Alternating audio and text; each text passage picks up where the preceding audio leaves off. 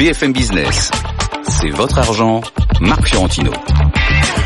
C'est votre argent, c'est votre week-end et c'est une émission, pff, je sais pas comment vous dire, je cherche le mot, exceptionnelle. Exceptionnelle parce qu'on va se focaliser sur les thèmes qui ont marqué la semaine et qui vont avoir un impact sur votre argent. On va le faire comme d'habitude, c'est-à-dire qu'on va le faire sans langue de bois, on va faire avec des bons coups de gueule, mais avant tout cela, vous le savez, pour une émission exceptionnelle, qu'est-ce qu'il faut?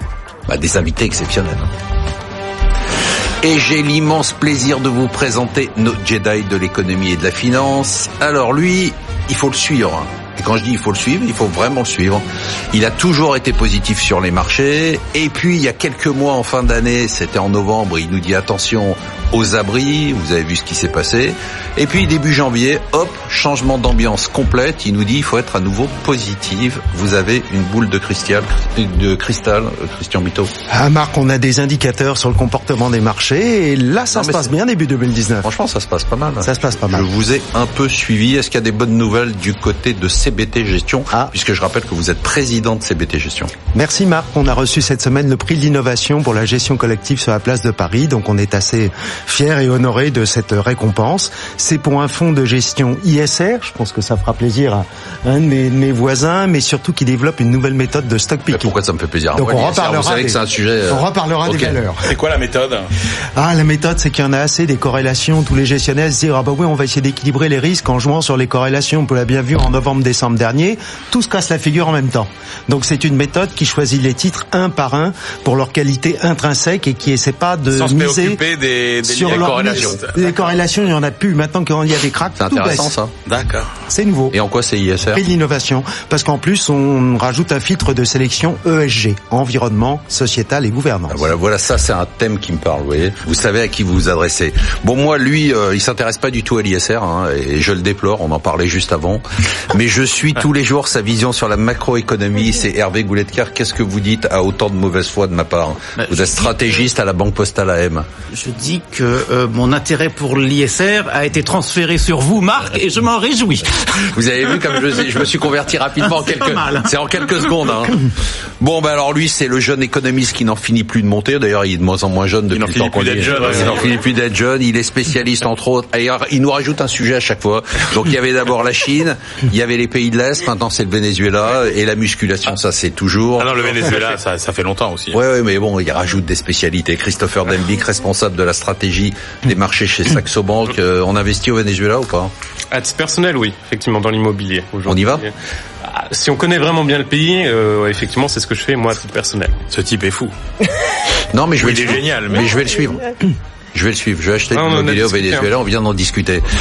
C'est notre statut. de- Je vais vendre aux États-Unis, acheter au Venezuela. Non, Virginie, c'est notre statut de la liberté. Elle nous montre la voie des États-Unis. C'est Virginie Robert. Toujours un plaisir de vous recevoir, présidence Partagez. de Constance associée, et vous cartonnez cette année après avoir fait une très bonne année l'année dernière. Donc ça marche très bien pour vous. Ça marche bien. Je suis très content. On peut avoir un petit jingle quand même Bah oui.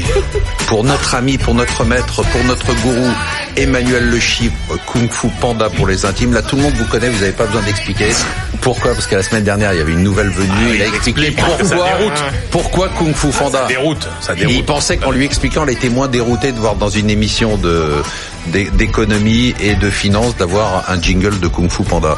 On va parler d'un sujet, c'est Emmanuel qui me l'a demandé parce que moi je voulais vraiment pas en parler, j'en ai vraiment ras-le-bol. C'est le point sur le Brexit. Ouais, bah écoutez, je sais pas, franchement, je sais absolument plus quoi en dire. C'est tellement Ah, délirant. C'était bien la peine de vouloir en parler. Non, mais c'est tellement délirant. Il faut qu'on en parle quand même parce que cette semaine, il s'est passé quand même trois votes en une semaine. C'est absolument délirant. Il n'y a pas d'autre mot. Hein. La même semaine, le Parlement britannique a voté contre un deal, contre un no deal. Demande un délai sans savoir ce qu'il va faire de son délai et un délai de combien de temps. Le plus étonnant, c'est que les marchés, mais s'en foutent, mais complètement, et que ça n'a l'air d'avoir aucun impact sur notre argent. Est-ce que vous pouvez nous éclairer, Hervé Gouletker Ou pas?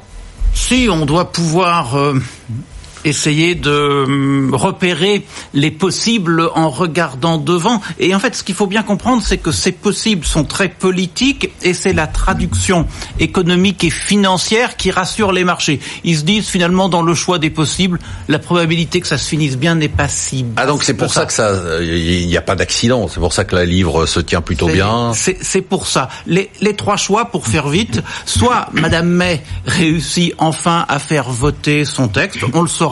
Non mais c'est quand même délirant. Ça c'est délirant. C'est-à-dire qu'elle elle représente le même texte une troisième fois en disant chaque fois je gratte 30 voix et puis cette fois-là ça va peut-être passer. C'est-à-dire que en fait pour le dire autrement, à chaque fois elle essaie de convaincre que l'unité du parti implique de voter sur son texte et elle espère que la semaine prochaine, ça sera le cas. La deuxième possibilité, c'est que là, justement, on casse l'unité des deux partis. En fait, il y a une majorité de projets qui se met en place. Et dans ce cas-là, ça serait sans doute pour un Brexit plus doux, plus soft, comme on dit, euh, que la version proposée par Theresa May. Et on voit bien que l'une... Dans ce cas-là, elle doit partir elle risque de partir. Et le troisième, la troisième porte politique, eh bien, c'est que ni l'une ni l'autre des deux premières n'ont marché. On va vers un appel au peuple, sans doute plus sous la forme d'élection générale que de référendum. Qu'est-ce qui va sortir à ce moment-là? Là, c'est plus, c'est plus compliqué. Mais si vous dites, j'ai trois hypothèses, il y en a deux qui finalement euh, se traduiraient par un accord avec le continent. Et le troisième, il y a une probabilité non nulle aussi qu'il y ait un un accord. Et donc après, bah, vous avez le déroulé du côté des marchés.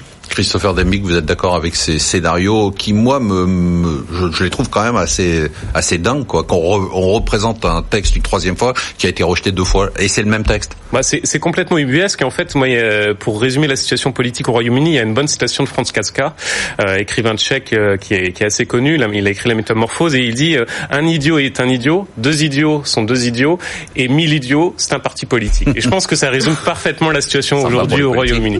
Euh, pendant très nombreuses années les Français ont toujours été assez admiratifs par rapport à la qualité de la classe politique britannique. Force est de constater que c'est beaucoup moins le cas aujourd'hui. Euh... Je me sens visé là un peu quand même. Ah bon? Bah oui, quand même. Et euh, à l'heure actuelle, euh, on n'a pas de grande visibilité. Il y a une semaine ou deux semaines de cela, j'étais à Malte et il y avait notamment des chefs d'entreprise. Malte est quand même euh, très imbriqué euh, économiquement avec le Royaume-Uni et vous aviez beaucoup de craintes des chefs d'entreprise qui ont, sont dépendants du marché britannique à cet égard. Mais du point de vue macroéconomique, finalement, l'impact, les négatifs, surtout du côté britannique, on le voit très bien dans l'ensemble des données. Vous avez un stress financier des ménages, mais il n'y a pas d'effet de contagion pas d'effet de contagion sur l'échange. Aucun. C'est vraiment. Et surtout, il y a des plans hors sec pour les secteurs qui sont éventuellement visés en Europe, France, euh, France, Allemagne, etc. Vous avez des plans hors sec qui sont mis en place afin d'éviter un hard Brexit et un impact négatif. Les marchés s'en foutent, Christian Les marchés, mais alors s'en foutent complètement, c'est absolument impressionnant, à part le jour du résultat et encore pendant 24 heures du référendum, donc ça remonte à plus d'un an et demi, je crois, les marchés s'en moquent complètement. Ans. Alors, j'ai une interprétation. Trois ans, ça remonte à trois ans. Trois ça remonte à presque trois ans. que ce, cette pièce de vaudeville, c'est du félo, hein, que ça dure avec la maîtresse anglaise qui arrive dans le dindon. Alors, mon interprétation, c'est que ce qui se passe en ce moment, qui n'est pas très clair, rajoute de l'incertitude sur la croissance, notamment en Grande-Bretagne. Les derniers chiffres baissent Mais en Europe un peu. aussi, quand même. Et donc aussi en Europe. Ah ouais oui, mais qu'est-ce qui fait monter ah, les marchés depuis trois mois C'est la BCE bah oui. qui s'appuie sur un ralentissement bah oui. de la croissance pour devenir très accommodante bah ouais. et ça réinflue des liquidités.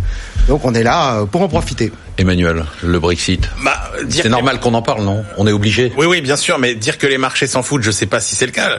Moi, ce qui me semble, c'est qu'au contraire, euh, parmi le, le champ des, des possibles, euh, rien euh, ne fait bouger finalement la situation en faveur d'un scénario ou de l'autre au fil des semaines. Hein, C'est-à-dire que euh, Hervé, il a quand même oublié de, de, de, de, un scénario qui est finalement le scénario du no exit, qui est encore un scénario qui est qui est possible. Donc entre l'exit de mai, l'exit hard sans accord, le no exit, le revote, etc. Qu'est-ce qui fait par rapport à il y a six mois que vous avez plus d'éléments pour vous déterminer? Non, mais qu'on est six mois plus tard non, mais, et qu'on est on est face à l'échéance. la seule et c'est ce que dis. Et bah oui, sauf que ce que je vais c'est exactement ça, c'est que la seule certitude qu'on a, c'est que tout ça est extrêmement négatif globalement pour l'activité. Donc à la limite, j'ai envie de dire aujourd'hui finalement la seule certitude qu'on a, c'est un scénario dans lequel on a une économie britannique qui se dirige vers une croissance nulle voire euh, récessive compte tenu de tous les indicateurs très mauvais qu'on voit sortir les uns avec un les impact après les autres sur notre économie ou pas? Non. Bah, qui, qui, je parle pas de français. relativement hein, limité. c'est juste que les exportations du Royaume-Uni vers l'Europe continentale, c'est 12% de leur PIB. les exportations de l'Europe continentale vers le Royaume-Uni, c'est 3% du PIB. Donc, donc voilà, il y a, y a un effet, mais quel effet classique d'un voisin en récession? Vous regardez ça de loin en, par rapport aux États-Unis, par moi, rapport ce qui me rassure, c'est effectivement le marché à un moment donné se détache un peu de tous ces sujets politiques et quelque part euh, majeur quand même. Hein. Chose, mais majeur. Moi, moi, ce qui me surprend quand même, c'est la réaction. Enfin, on va encore l'attendre la semaine prochaine euh, de, de l'Europe, la réponse européenne, parce qu'il y a un moment donné, on a l'impression quand même un petit peu décevant de ce côté-là, c'est qu'il n'y a pas vraiment de fermeté. À un moment donné, il faut trancher. Hein, euh, ah ben il y a une fermeté quand même. Oui, enfin on leur dit maintenant si vous demandez un nouveau délai, il faut nous expliquer pourquoi vous voulez nous demander un délai. Oui, oui, ils auront le délai. Donc euh, il y a pour l'instant, même les élections entre temps, donc euh, on ne sait pas comment ça va se passer. Allez, je voudrais parler d'un sujet dont on parle rarement, c'est le, les pays émergents, et là on assiste à un comeback des pays émergents. Oui, c'est reparti pour un tour après nous avoir expliqué qu'il ne fallait pas investir un sou dans les pays émergents. Ah, ça, oui. ça vous nous l'avez expliqué. Après avoir oh investi qu'il fallait miser notre argent dessus, puis le retirer. Maintenant, il faut à nouveau miser sur les pays émergents. Démarrage d'année en fanfare pour la dette émergente, les indices boursiers émergents et les monnaies émergentes. Christopher Demick, c'est quoi? C'est une nouvelle bulle qui se reforme? Non, pas une nouvelle bulle, mais euh, vous savez, chaque année euh, sur les marchés, il y a des thématiques qui reviennent. Et aujourd'hui, le consensus en début d'année, c'est effectivement que les émergences sont ceux qui vont très bien performer. Ça repose quand même sur euh, euh, beaucoup de, de, conditions, à savoir que la relance chinoise, elle soit suffisamment importante et qu'elle ait un impact suffisamment rapide sur les pays émergents. A effectivement des aspects monétaires qui jouent, notamment sur le taux de change. Vous avez certains pays où les monnaies sont sous-évaluées, c'est par exemple le réal brésilien. Euh, des marchés qui sont un peu sous-évalués, c'est le cas des marchés boursiers chinois. Est-ce que pour autant, les, ce qui fait consensus en début d'année va être valable sur l'ensemble de l'année 2019 c'est souvent assez rare, donc je reste relativement prudent sur ce consensus très large où tout le monde considère qu'il faut investir sur les émergents aujourd'hui. Et Hervé Goulettier, comment on peut avoir à nouveau de l'euphorie sur les émergents avec une Chine qui est plutôt euh, en total flottement quoi? Et on sait quand même que l'économie des pays émergents dépend de l'économie chinoise. Bah, en, fait, euh, les marchés émergents réagissent positivement Très moins dans un premier temps à la situation économique dans tel ou tel des pays émergents qu'à un environnement de politique monétaire et de marché d'échange qui est en faveur des, de, de tout ce qui est émergent. dire le fait que la, voilà, la Banque centrale américaine, encore une elle fois, a la mis Banque les, les pouces pour un certain temps. Donc ça, c'est plutôt en faveur de taux d'intérêt à long terme bas. La BCE en a remis une couche récemment avec ce que l'on voit du côté de la Fed, eh bien, le dollar est quand même moins fort qu'il n'aurait pu l'être autrement. Et donc là, vous avez en termes de marché deux conditions nécessaires à ce qu'on ait un bon environnement pour les émergents. Et l'économie... Donc on, se fout des, fondamentaux ah non, les, ah les fondamentaux viennent trouver leur place dans cet environnement-là. Les fondamentaux, aujourd'hui, c'est moins le constat à aujourd'hui que l'anticipation qu'on fait sur demain. On en fait deux. On dit d'une part, entre États-Unis et Chine, en termes de politique commerciale, ça va s'arranger. Donc ça sera en faveur d'un commerce mondial qui se reprend. Et on dit l'économie chinoise, elle sera mieux demain qu'elle ne l'est aujourd'hui. Mm. Vous mettez tout ça en même temps et vous avez votre explication. Mm.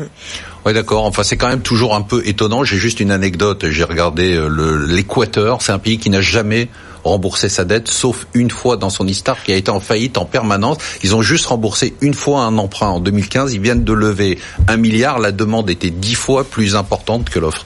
Donc on est quand même dans un marché. Euh, bon, là, ça va faire plaisir. Non, mais il y a des fondamentaux qui sont pas mauvais. Euh, vous avez euh, d'abord le différentiel de croissance avec euh, les, les, pays de l'OCDE. Il, il, il, redevient quand même favorable au moment où ça ralentit chez nous. Et puis, je suis désolé, mais globalement, alors après, on peut toujours trouver tel pays ou tel pays qui va euh, qui va mal. Mais euh, honnêtement, si vous regardez le niveau, par exemple, euh, de, de, de, des dépenses de consommation, l'évolution de la productivité, l'évolution des balances courantes, l'évolution de l'investissement dans ces pays-là, on a quand même des chiffres qui sont globalement globalement plutôt bons. Donc encore une fois, je j'ai pas compris pourquoi vous étiez alarmé tant que ça à l'automne. Vous nous prédisiez la pire crise des pays émergents. Ben oui, vous avez fait ça. Hein. Mais rappelez-vous, on essayait de vous rassurer, mais ça ça suffisait pas. Vous endormiez pas. donc et le résultat, c'est qu'aujourd'hui on voit bien que c'est encore une fois euh, les fondamentaux, ils sont quand même plutôt bons. Virginie, vous en avez remis dans vos portefeuilles? Nous, en septembre, on a été en avance et on en a mis trop tôt. Donc on disait qu'il fallait revenir. C'est parce que Marc, il te faisait peur. C'est Marc qui m'a influencé. Bah, il y a juste eu une petite crise en fin d'année, mais c'est pas grave. Oui, oui, oui. Non, mais on est venu trop tôt, et notamment sur la Chine. Et parce que la Chine, il y a ce rééquilibrage euh, qui, qui, qui, qui s'opère. C'est plus la même économie. On peut plus raisonner de la même façon. je sais qu'on va parler de commerce euh, international, mais c'est pareil. C'est, c'est, c'est vraiment un sujet. Il y a des, il y a une évolution structurelle. C'est-à-dire, allez-y. Euh, expliquez-nous quand vous nous dites on peut plus bah, raisonner pareil sur la Chine. Je voudrais juste comprendre ce que ça veut dire. Euh, global value chain, comme disent euh, c'est la oh, fragmentation. vous fragmentez quand vous produisez. Et on a vécu des décennies avec cette fragmentation où on a on a considéré des arbitrages. Est-ce que on fait produire là-bas, là-bas, pour tenir compte de, Donc ça, c'est terminé. On a des différences de technologie, de salaire, de, de, de tas de choses. Et ça, ça se réduit. Il y a moins de différences de salaire, il y a moins de la technologie qui était juste quelque part. À la Chine, alors eh ben, non, mais c'est favorable. C'est une évolution. Je ne dis pas que c'est forcément favorable. C'est, je veux dire, c'est que maintenant l'économie chinoise, on peut plus l'analyser comme on l'analysait il y a 5 ans, il y a 10 ans. Et, et, et donc, forcément, aujourd'hui, et comme le disait Emmanuel, on regarde davantage la fonction consommation en Chine. Peut-être que la C'est juste que c'est plus un pays émergent. Exactement. C'est plus un pays émergent. Donc, ah non, ce qui veut dire qu'il faut qu'on y bah. soit euh, de toute façon. De toute façon. C'est-à-dire que vous, en tant qu'investisseur, vous devez y aller. D'accord. C'est la même chose pour vous. Euh oui, oui, là il faut. Bon, bah, on n'a pas retrouvé les plus hauts de l'année dernière, tout de même encore. Donc aura encore un peu de chemin. pas à Emmanuel, mais c'est pas grave. en termes de croissance, les chiffres sont pas catastrophiques. L'Inde 6,6% de croissance, plus 6,6. Le Brésil 1,1% de croissance prévu en 2019. Après une récession. Rien d'affolant, mais surtout les taux d'intérêt qui ont monté l'année dernière, qui ont fait baisser ces marchés, maintenant sont stabilisés en mode pause, comme on l'a comme on l'a déjà dit. Donc on peut y revenir. Différence par rapport à l'année dernière, tout de même positive, c'est qu'il y avait en début de l'année 2018 plus de risques de conflits majeurs ou armés à travers le monde. Aujourd'hui, la Syrie, ça se calme. On n'a a priori pas de printemps euh, algérien. Donc le, climat, par quelques tensions à la, à la frontière Inde-Pakistan, le climat géopolitique est beaucoup plus calme. Donc oui, effectivement, il faut, faut pas être absent de ces marchés pour le moment.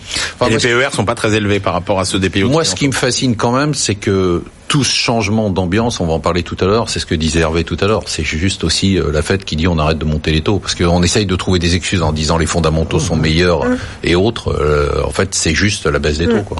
Non Sans blague. Allez. Et donc c'est Il est en forme, il est en forme. Non mais donc c'est quoi Donc c'est la finance, donc c'est les marchés. Ah oui d'accord. Allez on passe au eh ben ralentissement du eh ben commerce eh ben mondial. Alors que les négociations entre les États-Unis et la Chine patinent, que Trump dit maintenant qu'il n'est plus du tout pressé de faire un deal, les chiffres se suivent et se ressemblent et pointent tous vers un ralentissement très marqué de la croissance du commerce international. Emmanuel Le Chip, est-ce que c'est conjoncturel ou est-ce que c'est structurel? Bah, il y a des exagérations dans le ralentissement du euh, du commerce mondial et, que le niveau du commerce mondial, euh, l'évolution du commerce mondial ne reflète pas l'évolution de la conjoncture. On est sur des rythmes qui sont euh, de dégradation qui sont quasiment ceux des dernières récessions, alors que ça correspond mm. pas avec les données dures euh, euh, qu'on a. Alors il y a des facteurs spécifiques. Euh, les, les, conflits commerciaux, c'est plus des impacts psychologiques qu'effectifs. Que vous nous l'avez répété plusieurs fois, il y a rien. Oui, bah, se passe pas grand chose. Il y a, rien. Que droits de douane. Alors il y a quand même le fait que quand vous anticipez que les droits de douane vont augmenter, et ça vous le voyez bien par exemple sur l'arbitrage, sur l'évolution du commerce mondial, troisième trimestre 2018, quatrième trimestre 2018, où vous vous dites, bah il y a l'anticipation. Donc avant les entrées en vigueur des droits de douane, hop, le commerce mondial accélère et après euh, il recule. Après il y a aussi ce fameux phénomène lié à l'automobile euh, et veux dire on a passé un pic euh, de cycle hein, sur l'automobile mondial et on a un ralentissement au niveau mondial euh, de l'automobile qui est quand même un très gros contributeur au commerce. Donc c'est quand même structurel. Au, mondial. Et donc moi je pense qu'on a un, des éléments conjoncturels qui accentuent ce ralentissement du commerce mondial, sachant qu'effectivement l'époque euh, et là je suis d'accord avec Virginie. Que Virginie dit c'est plutôt structurel. mais je suis assez d'accord avec cette idée que euh, vous aurez plus comme dans les années euh, 90, euh, 2000 un commerce mondial qui progresse avec une élasticité de 1 à 3 par rapport à la croissance mondiale. C'est-à-dire que quand le PIB augmentait de 1, le commerce augmentait de 3. Vous n'avez plus ça à cause effectivement de du reflux de cette de cet éclatement des processus de production. Et voilà, mais je pense que le, le, la réalité enfin le, le, le, ralentissement du commerce mondial est excessif par rapport à la réalité de, du dynamisme économique mondial aujourd'hui. Virginie, ce que vous dites, on est dans un autre monde? Oui, c'est une évolution. Bon, alors après, les chiffres sont très très volatiles. Il y a une grande volatilité effectivement, mais on n'est plus euh, dans cette tendance des avant euh, des années 2000. Puis n'oublions pas aussi que dans le commerce mondial, il y a une composante, les biens manufacturiers. On, l'a vu, bon évidemment sur l'automobile, mmh. mais on est de plus en plus dans des économies aussi où le service prend sa puissance et le service, ça voyage pas de la même façon que euh, des pièces détachées d'automobile. Donc, Donc on arrive moins bien. Là. ça voyage moins bien, mais on le comptabilise. Oui, mais c'est pas c'est pas la même industrie, je dirais. C'est pas donc dans le chiffre, il y a aussi donc pour moi il y a plus de facteurs structurels à l'œuvre que de facteurs conjoncturels. Hervé? Moi, je pense qu'il y a bien un mix des deux. Le structurel, c'est tout de même une situation géopolitique qui se caractérise par euh, un monde qui devient multipolaire et qui en même temps est déséquilibré. Et quand vous avez les deux ensemble, le message envoyé au monde des affaires, qu'il s'agisse des entreprises, qu'il s'agisse des marchés, c'est quand même une certaine prudence. Parce multipolaire, je comprends, déséquilibré, pourquoi? Parce que euh, si vous avez, par exemple, du temps de la guerre froide, il y avait un équilibre entre l'URSS et les États-Unis. Et, et, donc, en fait, on voyait bien qu'aucun n'avait envie de prendre Mais on n'a pas la même chose avec les États-Unis et la Chine ah, bah, aujourd'hui? En fait, la Chine a envie de rattraper son retard et les États-Unis ont envie ont envie de tout faire pour empêcher le rattrapage par la Chine. Donc euh, c'est pas très très équilibré. Alors ils vont être capables de s'entendre sur certains sujets. Est-ce qu'il faut être capable de s'entendre sur tout? Donc je pense que là il y a quand même un coup de frein donné à, à l'architecture des échanges. Plus près de chez moi, finalement c'est plus sûr que produire à l'autre bout du monde. Alors ça va prendre du temps, mais ça a un impact sur le commerce mondial. C'est pour ça qu'ils croient aujourd'hui au même rythme que la croissance mondiale et pas une virgule cinq ou deux fois plus vite. Après, je pense que Emmanuel l'a très bien dit, il y a plein de conjoncturels qu'on a pris dans la figure sur la période récente. La question, c'est est-ce que un deal trouvé entre États-Unis et Chine va permettre au commerce mondial de repartir, un peu? Je dirais oui, mais à voir. Christopher a la réponse. Euh, moi, pour répondre sur ça, je serais plus dubitatif parce qu'effectivement, en fait, le, on a eu beaucoup de bruit sur la guerre commerciale, mais un impact reste relativement limité. Et effectivement, aujourd'hui, vous êtes peu de mesures, quoi. complètement. Vous êtes sur des, des, économies qui sont centrées notamment sur la demande, et c'est extrêmement palpable en Chine. Et d'ailleurs, lorsqu'on voit les mesures de relance pour la Chine, on est sur des mesures qui vont quand même chercher à relancer la demande et pas tant les exportations. Donc, un changement de paradigme à la fois sur la composition des grandes économies qui étaient historiquement exportatrices, et un changement aussi, bien sûr, et ça a été bien dit je suis complètement d'accord sur l'aspect service, un changement au niveau de euh, la composition du commerce mondial. Aujourd'hui, si vous vous arrêtez simplement au transport maritime, indéniablement, toutes les données sont extrêmement catastrophiques et on est quasiment sur une phase de, on serait quasiment sur une phase de récession au niveau du transport maritime. Mais aujourd'hui, on est sur des économies qui sont beaucoup plus dépendantes des services, avec notamment des aspects qui sont euh, plus euh, localisés, en tout cas moins sur une branche internationalisée. Et donc, ce changement de la composition de la chaîne de valeur est, je pense, essentiel à prendre en considération. Christian, on, voit tous les sujets dont le, marché se fout complètement, le commerce international. Euh, Sinon, ça c'est important. Ah effectivement, le transport maritime, il y a un indice dont on parle très souvent ici, c'est le Baltic, Dry Index, mm. et il est passé en l'espace de 9 mois de 1800 à seulement à peine 600. Mm. Et donc ça correspondra à une récession de type 2001-2002 où on sera à moins 2, moins 3% de croissance. Donc je pense qu'il y a de l'excès en ce moment. Et effectivement, mais là on n'a pas la réponse. Attendons qu'est-ce qui va se passer dans la fin des négociations Chine-États-Unis? Vous pensez que c'est ça le driver, vous? Ah bah, Si le rééquilibrage se ferait par plus de dépenses des Chinois, on aurait, on aurait du commerce international dans l'autre sens. En fait, c'est-à-dire plus d'importations chinoises. Et quand on voit les mesures absolument incroyables décidées par le Parti communiste chinois pour doper le consommateur chinois, on rêve. C'est plus du communisme, c'est-à-dire des baisses d'impôts pour que les consommateurs euh, soient plus agressifs sur le marché intérieur euh, chinois. c'est important. sauf qu'encore Donc là, faut attendre un peu. Ça n'a aucun impact sur les balances commerciales Hein. Euh, parce que vous voyez bien que les mesures protectionnistes, ça n'a ça n'a fait, ça n'a jamais empêché les Américains d'aller à l'étranger pour la bonne raison qui fait que, encore une fois, même si on a un éclatement euh, des chaînes de production, il y a plein de produits que effectivement le consommateur américain il est obligé d'acheter à l'étranger. Hein. Donc c'est le consommateur qui va payer. Mais regardez les, les Anglais, c'est pareil. On se retrouve en deuxième partie d'émission pour fêter les 10 ans de hausse sur les marchés américains, pour vous donner des conseils avec nos gérants avisés et pour vous donner notre top 3. BFM Business, c'est votre argent, Marc Fiorentino. Et on se retrouve pour la deuxième partie de l'émission qui sera encore plus exceptionnelle que la première partie, ce qui peut paraître difficile, mais on va réussir à le faire. Pourquoi? Parce qu'il y a Emmanuel Le Chip, bien sûr, parce qu'il y a Virginie Robert qui vient directement des États-Unis, elle vient de l'aéroport, Christopher Demby qui débarque du Venezuela, Hervé Gouletker qui débarque du bureau de poste du coin de la rue et Christian Bito qui débarque de l'ESSEC. Et on va parler des 10 ans de hausse sur les marchés américains. Oui, c'était le 9 mars 2009. Le 9 mars 2009, les indices américains chutaient à leur point le plus bas. Depuis, ils ont rebondi de 310%, 310% en 10 ans. C'est spectaculaire avec des valeurs techno évidemment qui ont tiré la hausse. L'évolution économique américaine justifie-t-elle cette hausse? Emmanuel Le Chip. Non, mais les marchés, c'est pas, non, pas, mais vous, vous êtes trompé de guichet, là. Ah, mais je suis pas d'accord, parce que vous m'avez dit, ah non, non, non, vous pouvez pas vous défiler, je vais vous dire, vous pouvez Ouais. pas me dire, Ouais. tout dépend Alors, des marchés financiers pour driver l'économie, c'est ce que vous me dites, Oui. et pas vous intéresser aux marchés financiers. Non, je suis d'accord. Mais simplement, la réalité, c'est que vous voyez quoi? Vous voyez, c'est qu'aujourd'hui, la variable euh, la plus euh, cyclique finalement dans l'économie mondiale, c'est euh, ces marchés financiers. Alors, on est toujours, enfin, on, on poursuit. Donc vous la- êtes obligé de le regarder, on parce que si c'est pas driver. évidemment. Mais on poursuit, on poursuit la grande séquence de l'économie de bulle. Il faut juste refaire un petit peu d'histoire. Hein. Ah. L'histoire de cette économie de bulle, c'est quand même en 87 quand euh, Monsieur Greenspan nous dit que pour euh, gérer le crack, on va mettre de la liquidité. Et à partir de là, vous entrez dans cette espèce de spirale infernale. C'est-à-dire qu'en gros, la liquidité euh, fabriquée euh, après la- le crack de 87, il va vous fabriquer la bulle immobilière du début des années 90.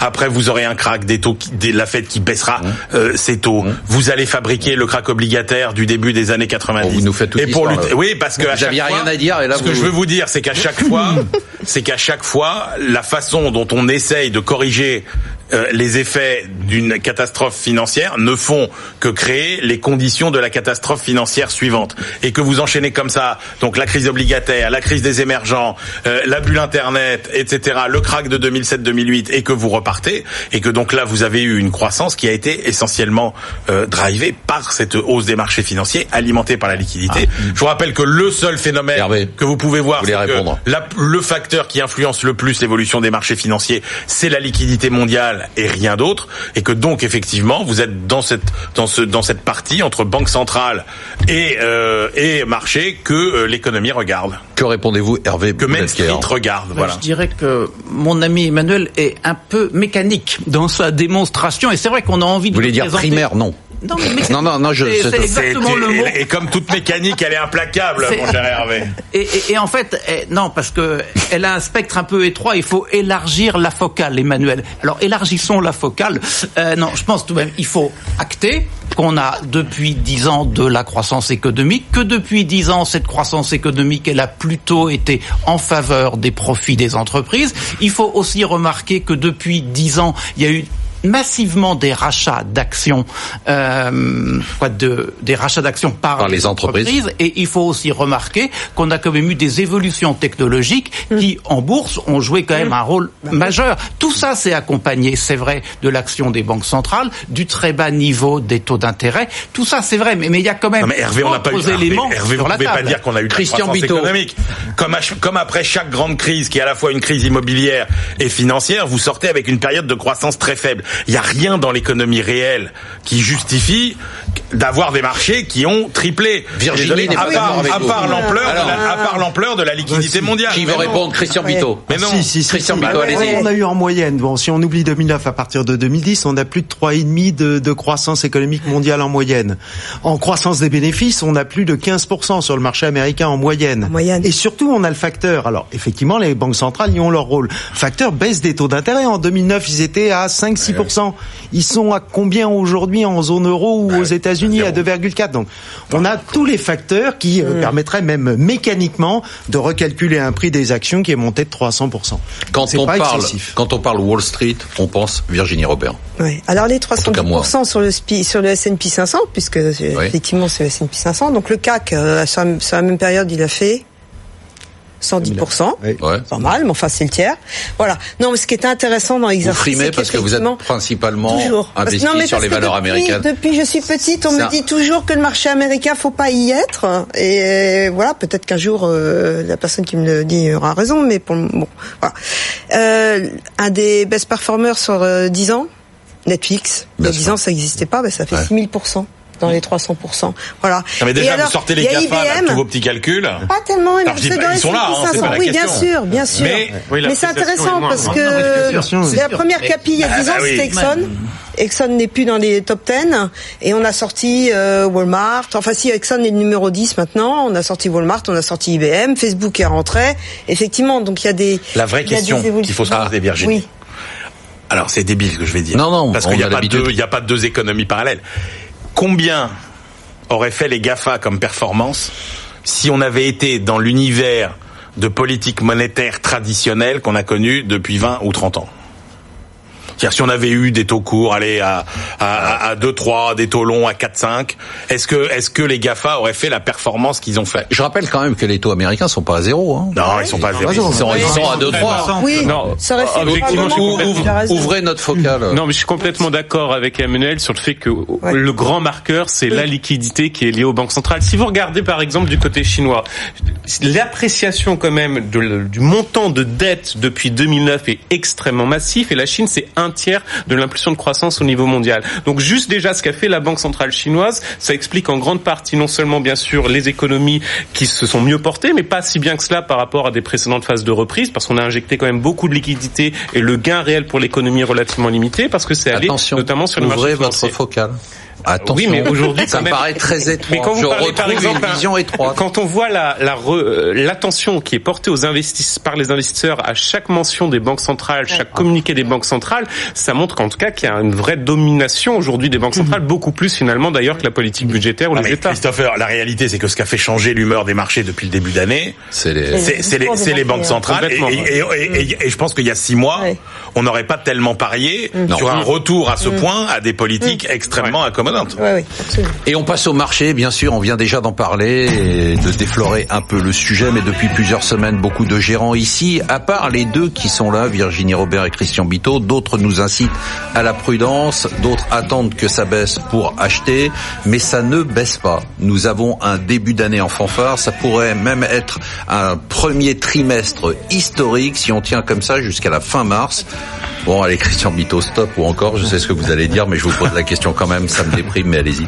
Écoutez, pour le moment encore, oui, bien entendu, tous les indicateurs Bah sont oui, verts et marrant, surtout, j'aurais deviné. on constate dans les flux d'épargne qu'il n'y a pas eu encore beaucoup de, de mouvements. Il y a eu des rachats d'actions, il y a eu des marchés très étroits, donc il y a des gens qui se disent, moi j'ai loupé le truc, puis Alors, attends, finalement on m'explique qu'il y a de la croissance. Typiquement pour les gens qui nous écoutent, quand, quand Christian il dit tous les indicateurs sont au vert, ça veut C'est dire lesquels quoi concrètement? Alors, tous les indicateurs sont verts. Christian Bito est Les derniers chiffres de croissance, hein, les plus instantanés, sont plutôt meilleurs que ceux qu'on y avait il y a 15 jours, 3 semaines. D'accord. Le discours de la BCE, alors là, il a même été trop fort euh, dans, dans un sens d'une politique de plus en plus accommodante par rapport à une situation qui était. Il En regarde fait, c'est les plus plus indicateurs monétaires, parce Ouais. que les indicateurs économiques sont pas nettement meilleurs. C'est juste que ce légèrement que meilleurs. Sont On légèrement parlera de la production industrielle en zone euro. Aux États-Unis, ils sont pas meilleurs. moins Ouais. négative. Non, non, aux États-Unis, ils sont pas meilleurs. Ça fait deux trois semaines que ça se ça se détériore. Oh, ça, détails, etc. aux Ah États-Unis ouais. sont- Franchement. C'est l'hiver comme d'habitude. Oui, Ouais. le, et puis il y a le. Virginie Robert, vous aussi, je vous pose la question. On va encore dire non, mais le marché, c'est pas ça. Mais C'est correct. On a eu la baisse sur le dernier trimestre. Oui. Là, les analystes, ils ont revu, mais alors hyper fortement leur consensus la pour les résultats futurs. Donc aujourd'hui, on se retrouve avec, on regarde la croissance a été divisée, mais vraiment drastiquement, hein, férocement même. Et du coup, on va se retrouver dans une position où si ça se passe pas trop mal, bah, on va être en surprise positive. va courir. Ça c'est euh, et on va courir après à le hausse. Je sais Non, pas pas si on peut encore. parler de crack à la hausse. Et le deuxième point, bon, ça, je ne- j'ai pas la réponse. Le crack à mais la hausse. Imaginez que on ait de bonnes nouvelles à nouveau sur le marché chinois, enfin sur l'économie chinoise, pardon. Et, et là, ça sera un bon facteur de soutien. Parce que on a tellement justement, souvenez-vous, dernier trimestre, tout le monde disait ça y est, on est en récession. Mm. Moi, je me souviens, je vais aux États-Unis, je me dis, allée où la récession Parce qu'on discutait avec les entreprises, et, il y avait ce euh, pan chinois qui était extrêmement prononcé, qui a été mis en avant. Si jamais il y a une amélioration, bon, Après, il faut faire le tri, hein, comme toujours. ouais, une petite précision quand même. Euh, prévision de croissance pour le premier trimestre aux États-Unis 1,3% trimestre précédent, c'était 3,1%. Il y a quand même un tout petit ralentissement. C'est l'impact notamment de la Chine, l'impact du commerce international. Et puis, on a la météo, la météo, la météo, le terrain, le terrain qui était lourd. Il a plu, il a plu lors du match. Les premiers trimestres, les Boeing qui c'est toujours la même histoire au premier trimestre. Mais oui, puis il y a eu l'effet. Avant, on est sur une base avec un effet fantastique, la baisse des, des taux d'imposition. Mais si on a une stabilisation effectivement en Chine, qui attend du T2, T3, ça peut être un élément porteur effectivement. Bon, tout le monde est optimiste, Hervé aussi moi, je dirais qu'il y a sur le marché action, il y a deux, il y a deux éléments.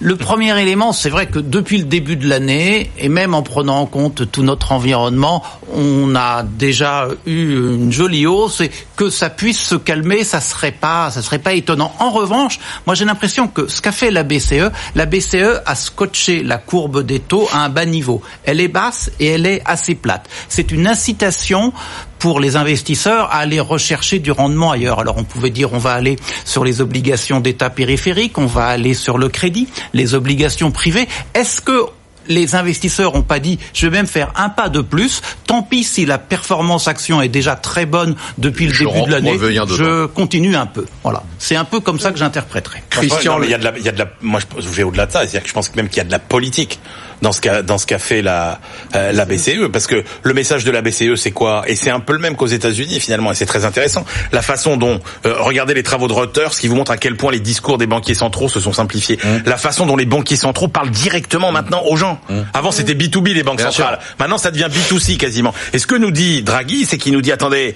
dans une Europe où tous les gouvernements euh, sont fragiles faibles mauvais sont tous les pays sont dirigés par des coalitions bancales etc et eh ben il y a quand même quelqu'un qui tient la boutique, c'est nous. Il dit ça avant les élections européennes, il dit ça au moment du Brexit, et il dit ça avant de passer la main à son successeur. Christian Bito, l'événement de la semaine qui vous a marqué?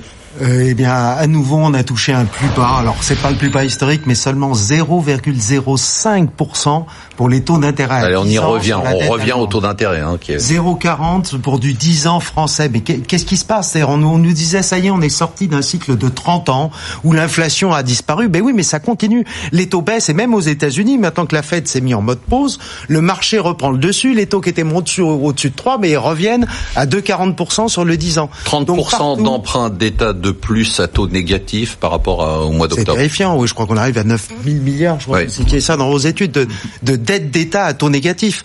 Que ne fait l'Europe à défoncer plus en déficit budgétaire puisqu'on emprunte à taux négatif? La dette française à 2 ans, à 3 ans, à 5 ans, c'est du taux négatif. On lui donne de l'argent. On devrait en profiter un peu plus comme les États-Unis l'ont fait quand ils ont pu le, quand ils ont pu le faire. Donc il y a quelque chose qui là m'interpelle.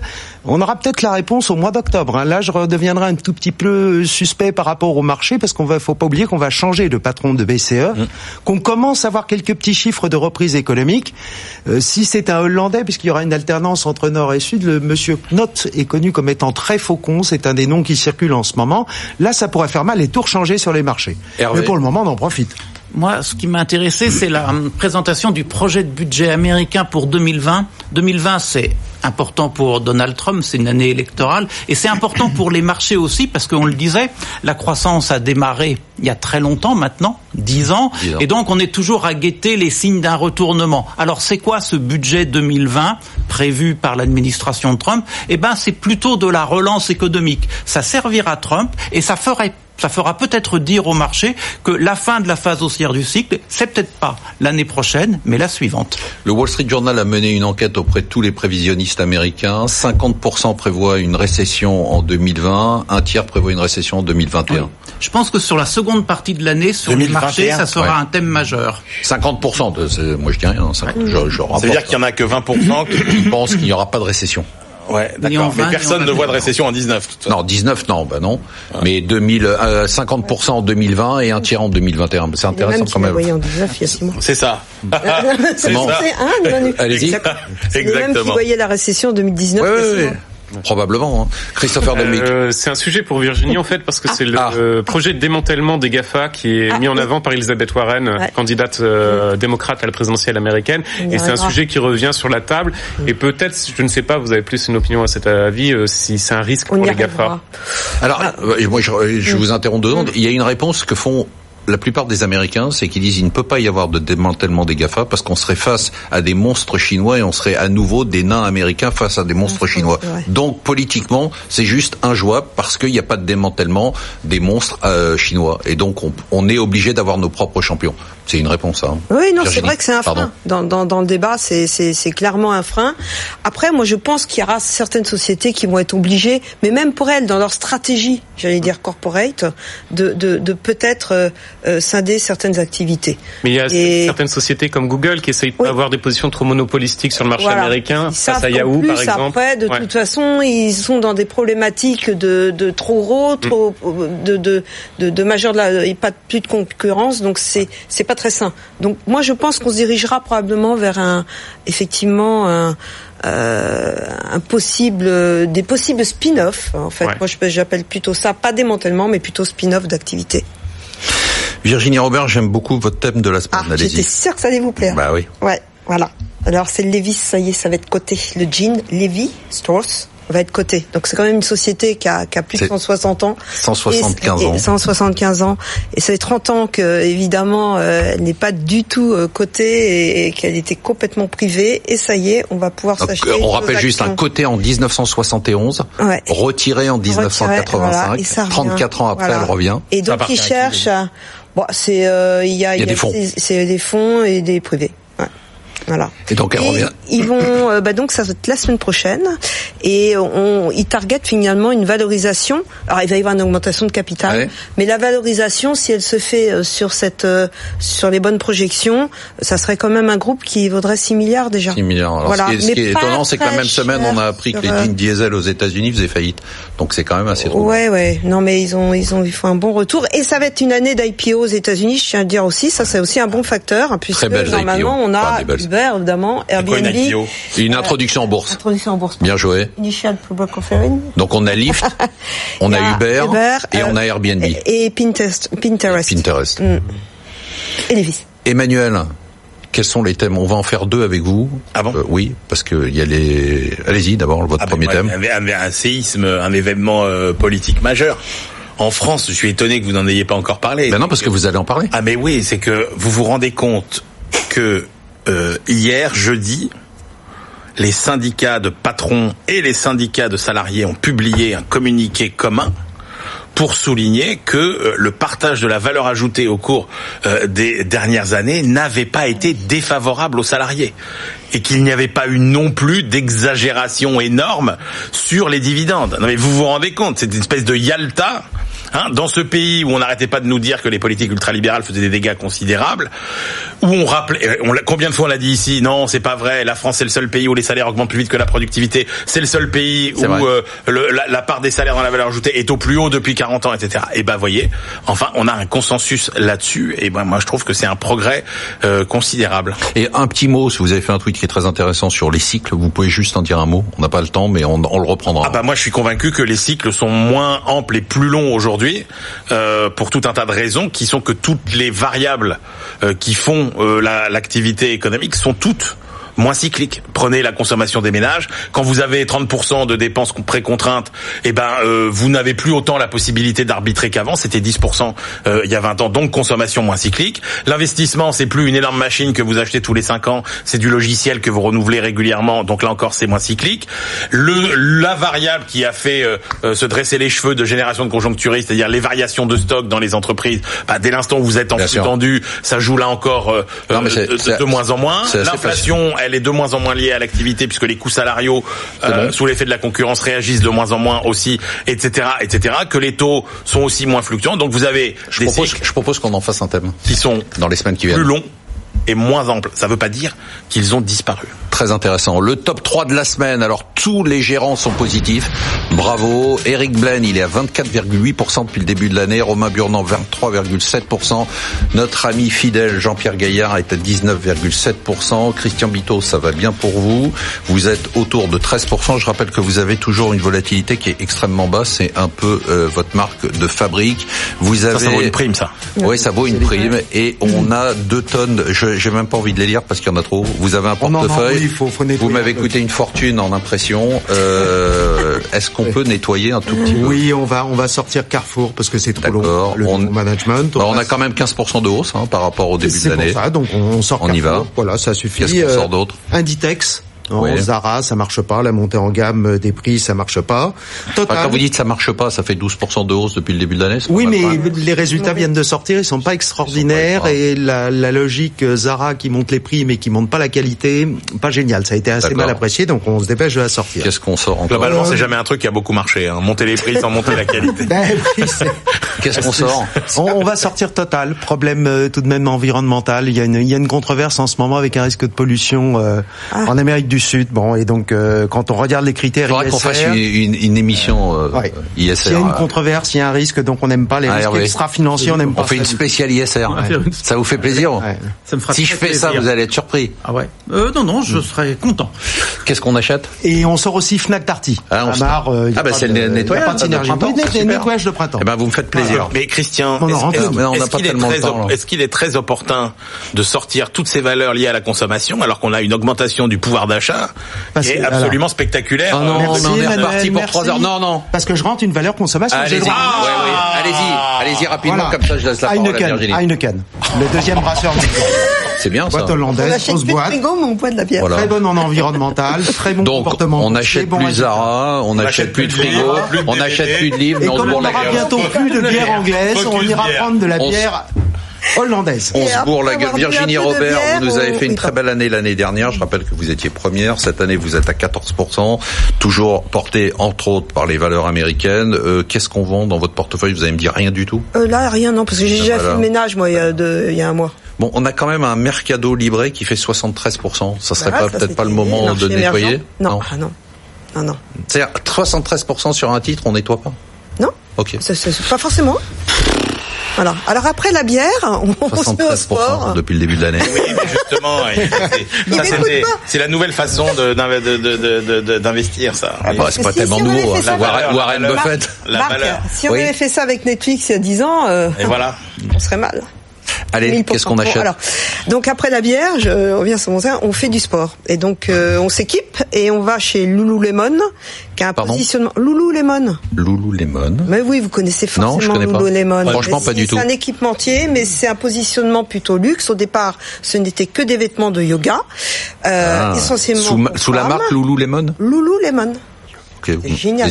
D'accord. Ah, Et donc, et c'est donc innovation, qualité, cher, produit cher, mais forte qualité, et maintenant une gamme pour les hommes. Donc vous allez pouvoir tester. C'est des Ouais. trucs de baba cool, non Ah pas du tout. Non non, Ah c'est c'est c'est non non, c'est vraiment Des bien. trucs de baba cool. Mais non, mais les- c'est quoi les tenues pour Ah, faire bah, du yoga euh, Ah non, mais maintenant ils sont surtout sur un, un créneau running maintenant, enfin Ah, tous les sports. ah oui, c'est pas yoga, ça.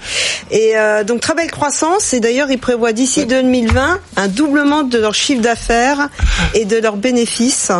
Et donc un chiffre d'affaires qui euh, pourrait avoisiner les 4 milliards quand même de dollars. Voilà. Ah, c'est donc on achète de 18 Lululemon et on achète a, même à Emmanuel, on lui achète un short Lululemon Ah ben, on- pour le running parce qu'il va ouvrir ses focales. Exactement. Merci à tous, merci à tous d'être venus. C'était euh, un très beau plateau. Merci donc à nos invités de marque. Merci à tous les gens qui nous ont écoutés et regardés. On se retrouve la semaine prochaine pour une émission dont je peux déjà vous annoncer officiellement qu'elle sera exceptionnelle.